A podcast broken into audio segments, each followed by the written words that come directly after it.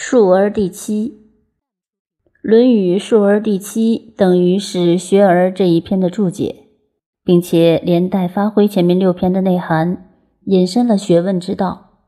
述即是叙述、记述的意义。一间挑尽古今愁。子曰：“述而不作，信而好古，且比于我老彭。”我们研究孔子思想，知道孔子自己很谦虚。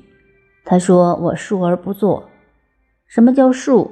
就是承先启后，继往开来，保留传统的文化，就所知道的，把它继续起来，流传下来。好比现在说的，散播种子，没自己的创作，不加意见。孔子的山诗书、定礼乐、系义辞、著春秋等六经文化的整理。只是承继前人，并没有加以创作。但是他有个态度，信而好古，不是迷信，是真信，加以考证过的真信。譬如我们中国第一部历史文献的书经，也叫做《尚书》，第一篇是从尧典开始。难道尧以前没有历史了？当然有，我们自己都晓得，讲祖宗文化从黄帝开始。黄帝到尧这个阶段，历史还有一千多年。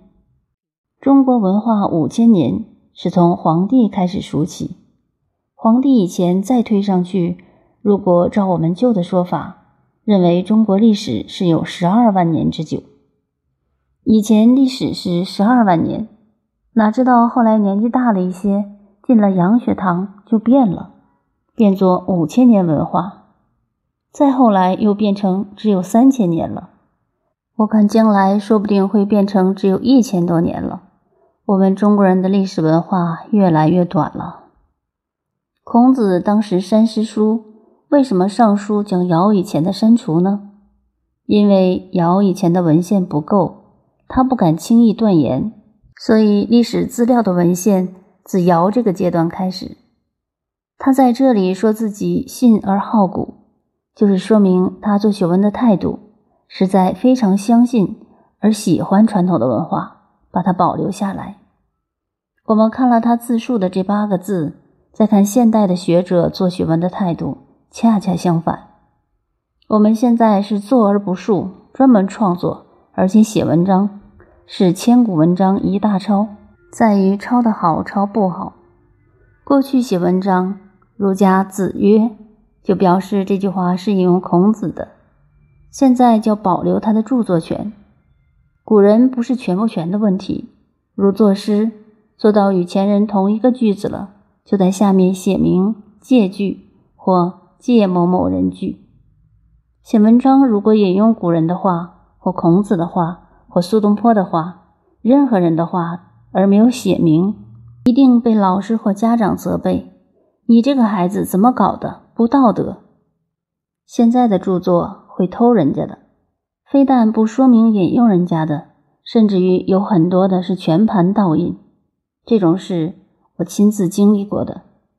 我一本书已经被盗印三次，我还鼓励那个出版商，说非常欢迎他盗印我的书，因为我在后面加了一行字，为了修正起见，暂时保留版权。我不想我的儿女将来靠我的著作吃饭，如那样没有道理了。著作的目的要使世人懂得，我何必保留它？还有一次，有一个人申请奖学金，做了一篇论文要审查，传到我手里，我打开一看，蛮好，没有看完，先交给学生替我看看，并要他提点意见给我。他看了以后笑了，他说：“老师，全篇是你的。”核对一下，果然一字不差，就是这个样子，坐而不述。还有呢，专门遗古，对古代的文化不相信，于是好犯上作乱。尤其抗战以前有些学人，现在讲起来真是该死。后来我们的思想一度受到他们的影响，他们跟着日本人说尧舜不是人，是中国人自己编的。尧是香炉，古代的香炉。舜是烛台，鱼也不是人，是爬虫。这是日本人故意侮辱我们的。我们的学者也都跟着这样说。所以，我们的文化到了今日这个地步，不是偶然的，是几十年来大家遗骨，随便抛弃了传统，抛弃了前人的经验，轻视前人的学问，结果变成这个样子。所以，信而好古是保持历史人生的经验。孔子对此持以非常慎重的态度，实在了不起。可是他还谦虚地说：“妾比于我老彭。”老彭是两个人，老是老子，彭是彭祖，名彭坚。在古代的史料上，一般人说他活了八百年。是否有这个人，姑且不问。反正在中国传统文化中，有一长命老人叫彭坚。孔子下面这句话的意思是说，我没有什么了不起，不过想向老子、彭坚看齐。